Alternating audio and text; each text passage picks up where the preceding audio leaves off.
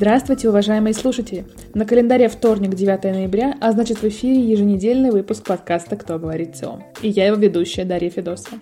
Как обычно в нашем эфире мы делимся результатами свежих исследований, проведенных в ЦИОМ. На этой неделе поговорим о скандальном высказывании рэпера Моргенштерна о Великой Победе, о том, каким должен быть идеальный босс и как россияне относятся к киберспорту. Как всегда, будет интересно и познавательно. Присаживайтесь поудобнее и поехали!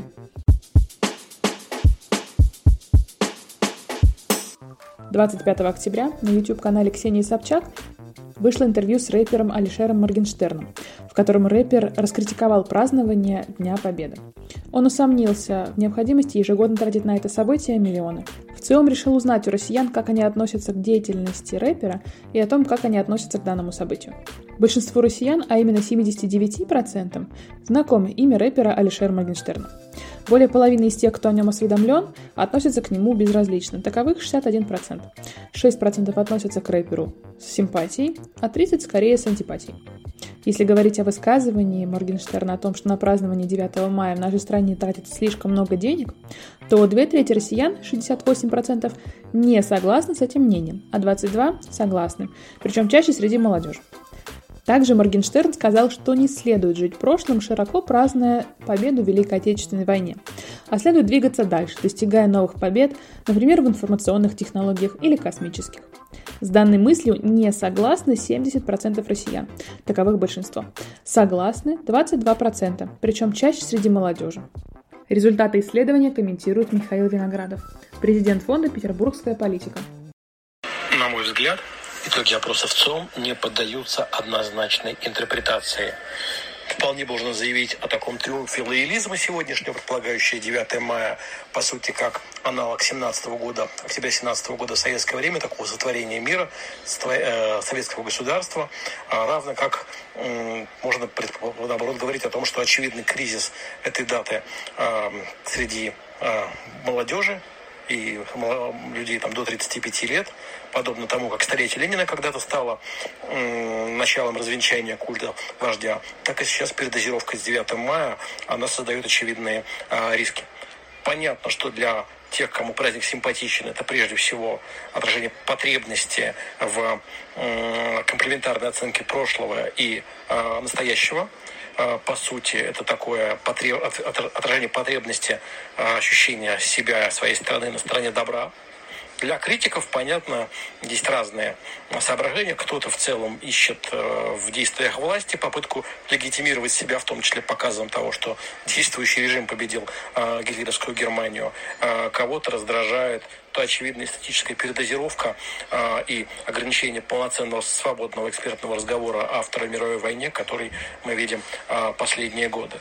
Поэтому, как любая цифра, она нуждается в интерпретации, но в целом, э, по большому счету, рефлексии о том, что такое Вторая мировая война, где здесь, э, чем можно гордиться, а где здесь есть изъяны, которые нуждают, где здесь были допущены, например, ошибки, этой рефлексии не хватает, и она находится, по сути, под запретом, поскольку слишком ощущение того, что разговор о войне запрещен, оно последние месяцы, годы скорее нарастает. Любой альтернативный разговор о войне или попытающийся ее осмыслить в неканоническом ключе.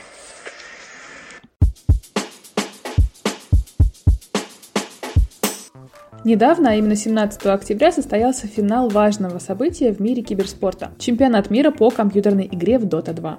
Причем наша российская киберспортивная команда Team Spirit заняла первое место в данном соревновании. Более половины россиян, а именно 58%, слышали о данном событии. Причем 10% хорошо знали об этом и следили за соревнованиями. Кроме того, в ЦИОМ решил узнать у россиян мнение о том, стоит ли приравнивать соревнования по компьютерным играм к обычному спорту. 64% наших сограждан сказали, что не стоит. 27 считают, что можно приравнять киберспорт к обычному спорту. Чаще об этом говорили представители молодежи. При этом половина россиян сказали, что киберспорт в России следует развивать. Как вы относитесь к киберспорту?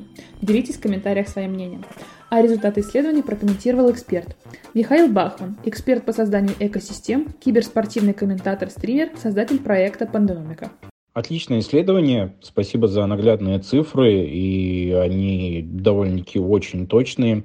Э, я так считаю, очень здорово, что все большее количество людей начинает воспринимать, что компьютерные игры и э, киберспортивные дисциплины в них э, действительно интересны, стоят внимания и стоит того, чтобы рассматривать киберспорт как э, новый вид спорта, да, ну, достаточное количество людей уже считает его действительности спорта, я в том числе, потому что это точно так же интеллектуальная соревновательная деятельность, которая, когда вот говорят, что многие неправильно вот даже относят спорт, многие считают, что спорт это исключительно только какая-то физическая нагрузка.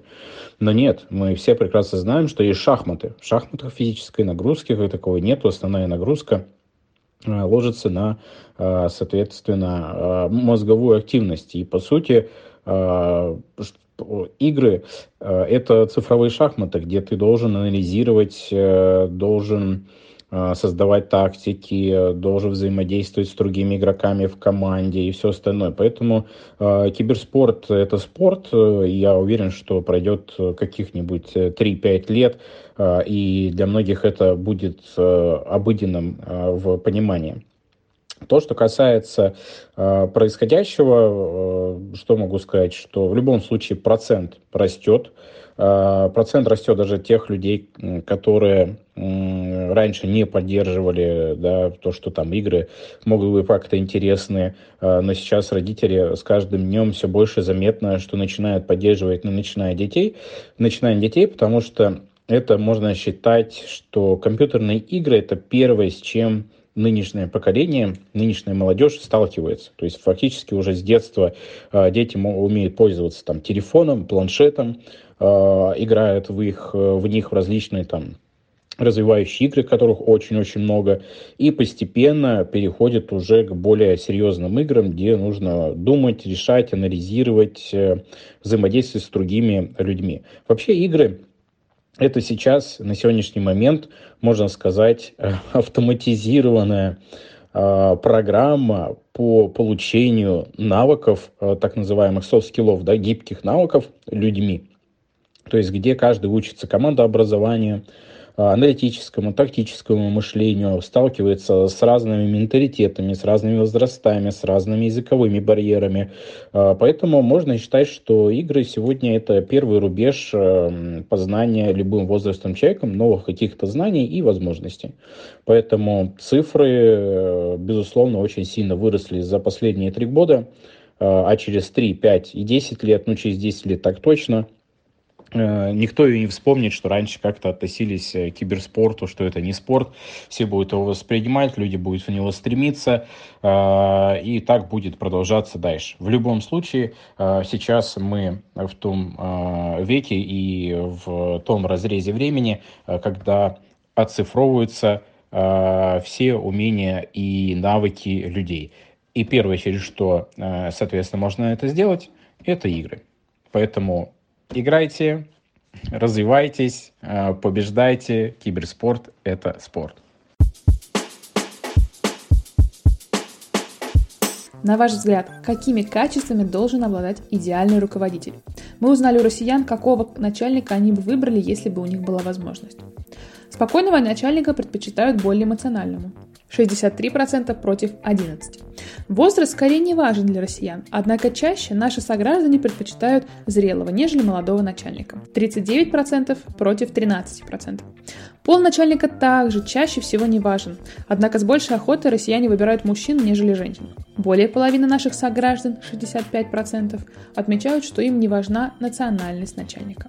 Если говорить о качествах идеального босса, которые важны нашим согражданам, то россияне отметили, что для 94% важно, чтобы начальник умел ставить конкретные задачи и контролировать их исполнение.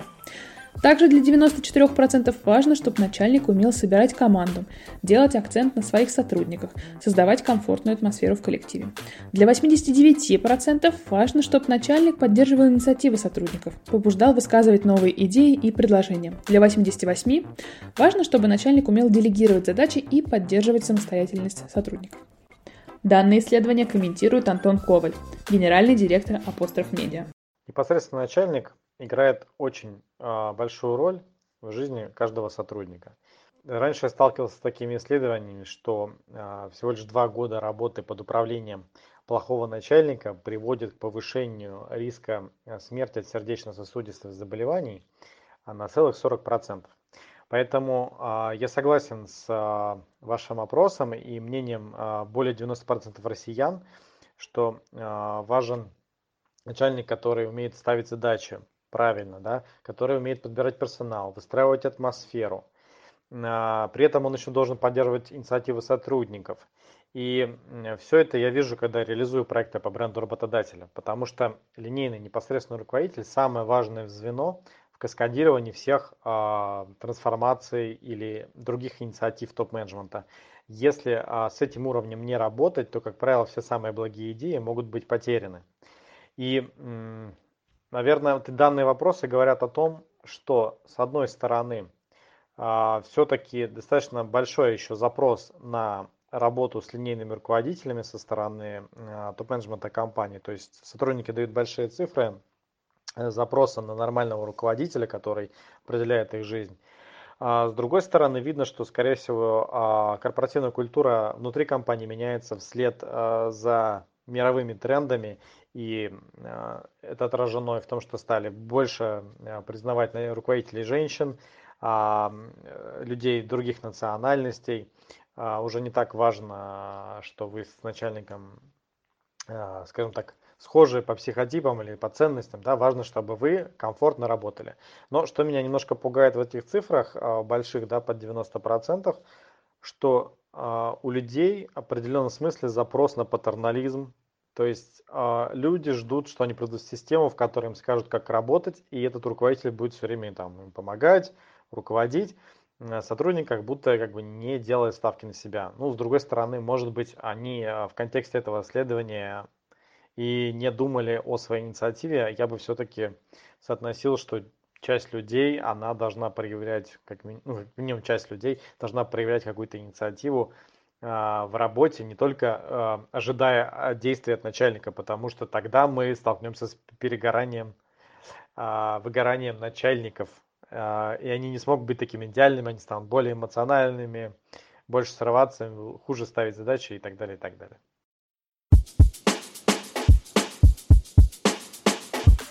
Напоминаем, что познакомиться с подробными результатами исследований вы можете на сайте вциом.ру и на страницах в наших социальных сетях. Все выпуски подкаста «Кто говорит в ЦИОМ» доступны на всех крупных платформах от Яндекс Музыки до Apple и Google. Слушайте, подписывайтесь и рекомендуйте нас друзьям. С вами был подкаст «Кто говорит в ЦИОМ» и его ведущая Дарья Федосова. Встретимся через неделю. Пока!